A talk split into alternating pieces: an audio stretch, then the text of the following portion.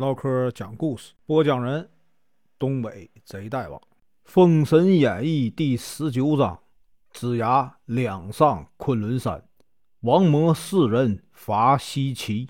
声明：本书由网络收集整理制作，仅供预览、交流、学习使用，版权归原作者和出版社所有，请支持订阅、购买正版。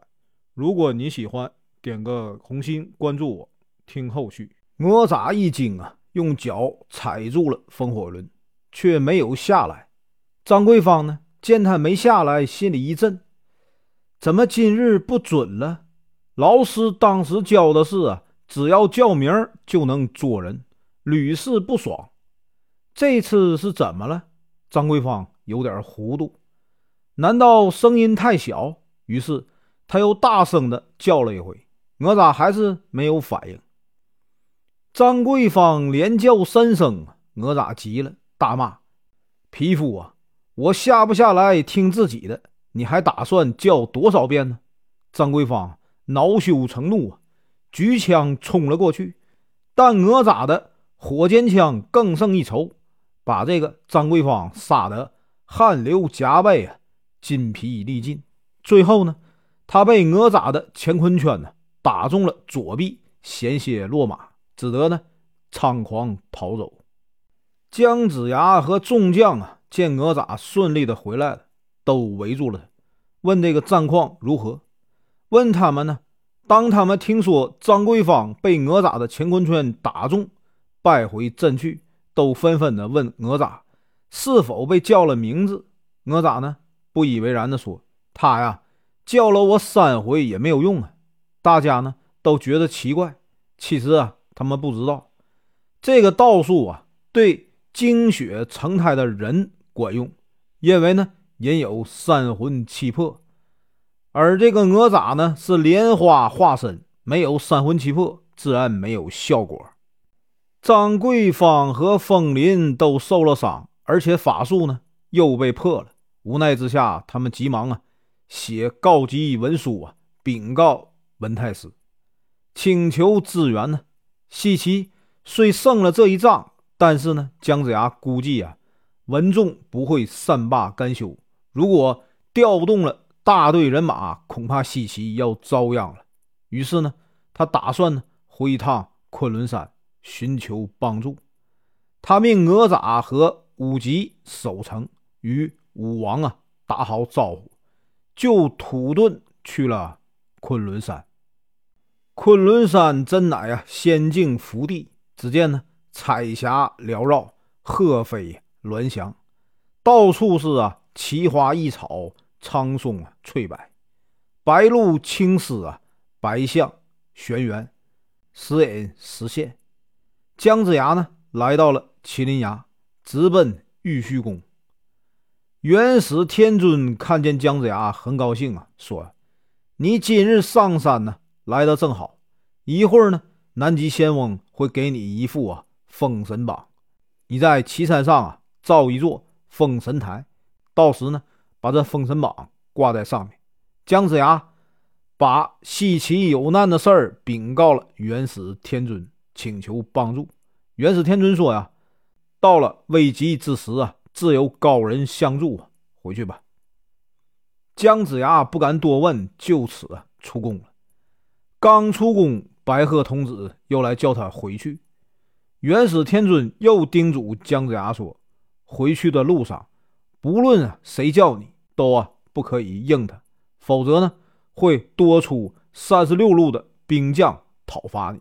此外啊，东海还有一个人呢等你，你要注意安全呢。”姜子牙谢过师尊出宫，南极仙翁把这个封神榜给他，又叮嘱他。无论谁叫你啊，都不要理。姜子牙手捧啊封神榜，行至麒麟崖，听见后面有人叫他的名字，他记得师傅的提醒，就啊只顾往前走。结果呢，后面又叫啊姜丞相、子牙公，一连叫了五遍呢，姜子牙都不理他。那人呢，气得哇哇大叫：“好你个姜子牙呀！如今你当了丞相，位分高了。”不理人了，连在玉虚宫陪你一起学到四十年的人都不理了。姜子牙一听，便回头望去，原来是师弟啊，申公豹。他连忙道歉。申公豹问道：“师兄，你如今保哪个？”姜子牙笑着说：“呀，师弟，你是真晕呢，还是假晕呢？我在西岐呀，身居相位，文王姬昌又托孤给我，当然是保武王姬发了。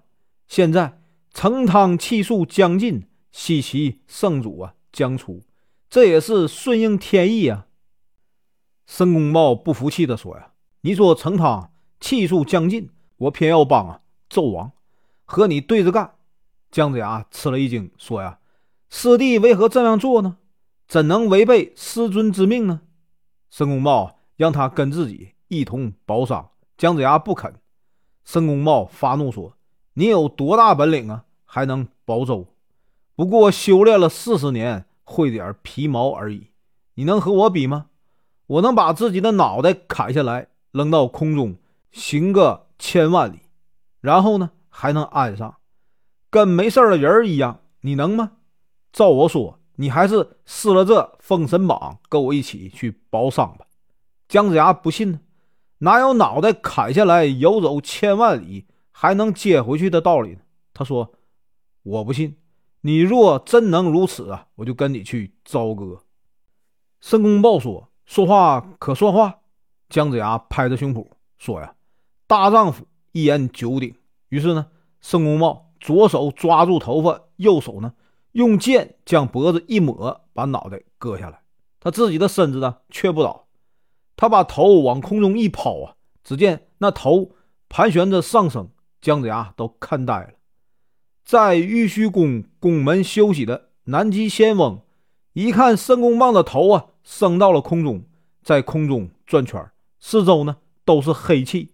他不由得叹口气说：“姜子牙忠厚老实，又要上当了。”于是呢，他叫白鹤童子变成仙鹤，把申公豹的头啊给衔走了，自己赶到姜子牙的身边，拍了拍姜子牙说：“呀，你这呆子，申公豹这孽障，用点旁门左道就把你给骗了，师尊。”不是吩咐你吗？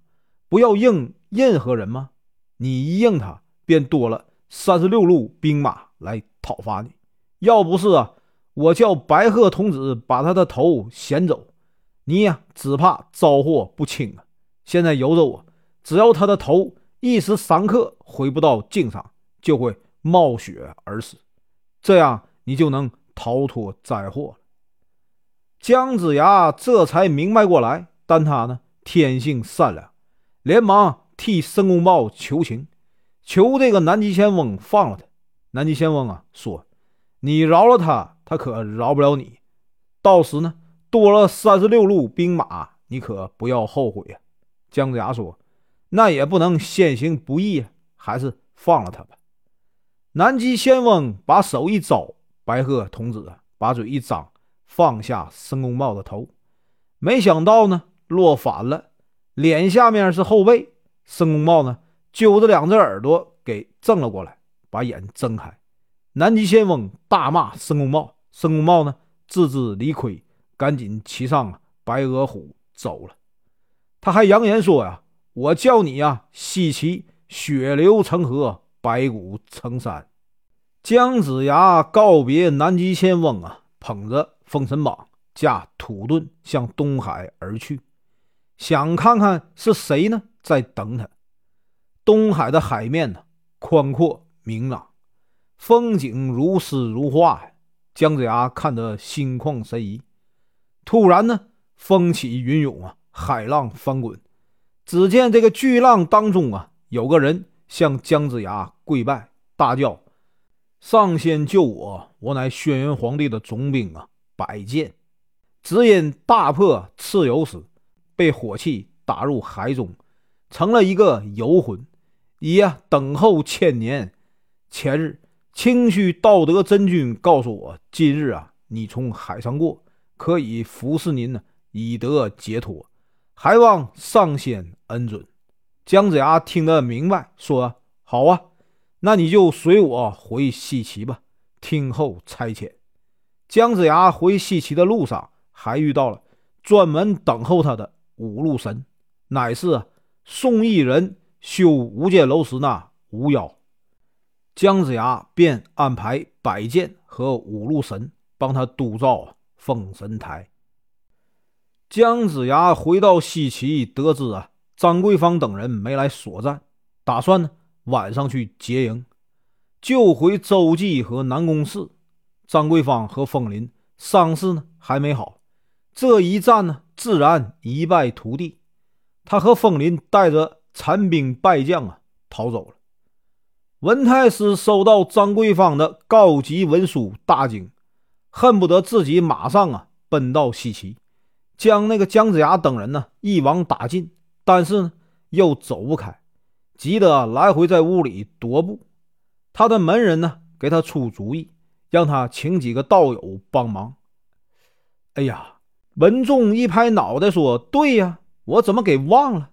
他连忙骑了莫麒麟，直奔西海九龙岛。西海九龙岛上有四位道人：王魔、杨森、高有钱、李兴霸，合称九龙岛四圣。他们都愿意帮助文仲，文仲大喜，拜谢后就回去了。王魔四人呢，先去朝歌见了纣王，然后呢，就借着水遁直奔西岐。四位道人先用仙丹呢医好了张桂芳和风林的伤，然后呢，给他们的马身上啊贴了一道符印，说呀：“我们的坐骑啊都是奇兽，征战的时候，战马一见，立即啊骨酥啊筋软，站立啊不住。这符呢，可以保你们的马呀。”能站住，果然呐，战鼓擂起，双方出战。等到王魔四人骑的异兽出来，姜子牙这边的战将全都摔下马来，只有骑着五色神牛的黄飞虎和哪吒没事王魔四人见姜子牙等人呢，摔的帽子也歪了，战袍也乱了，得意的哈哈大笑，说呀：“不着急，你们慢慢起来。”姜子牙整理好道袍啊，定睛一看，只见王魔骑碧岸，杨森呐骑酸泥，高有钱是啊花斑豹，李兴霸是狰狞。他呀上前施礼，问这个道友的名字。王魔介绍完四人的名字以后啊，说：“姜子牙，你我同是道门，我们虽啊奉太师之命而来。”但也是想要解围，你可愿意依我们三件事儿？姜子牙说：“既是道兄吩咐，莫说三件，就是三十件也可以得。”王魔说：“头一件呢，要武王称臣；第二件呢，开仓放粮，赏赐三军；第三件事，将黄飞虎交给张桂芳啊，借回朝歌。”你意下如何呀？姜子牙说：“道兄的意思我都明白。我们本来啊，也并非要与商纣啊作对。容我三天时间，到时呢，我还要啊，烦请道兄啊回朝歌帮我们说点好话。”于是呢，两边的兵马都撤了回去。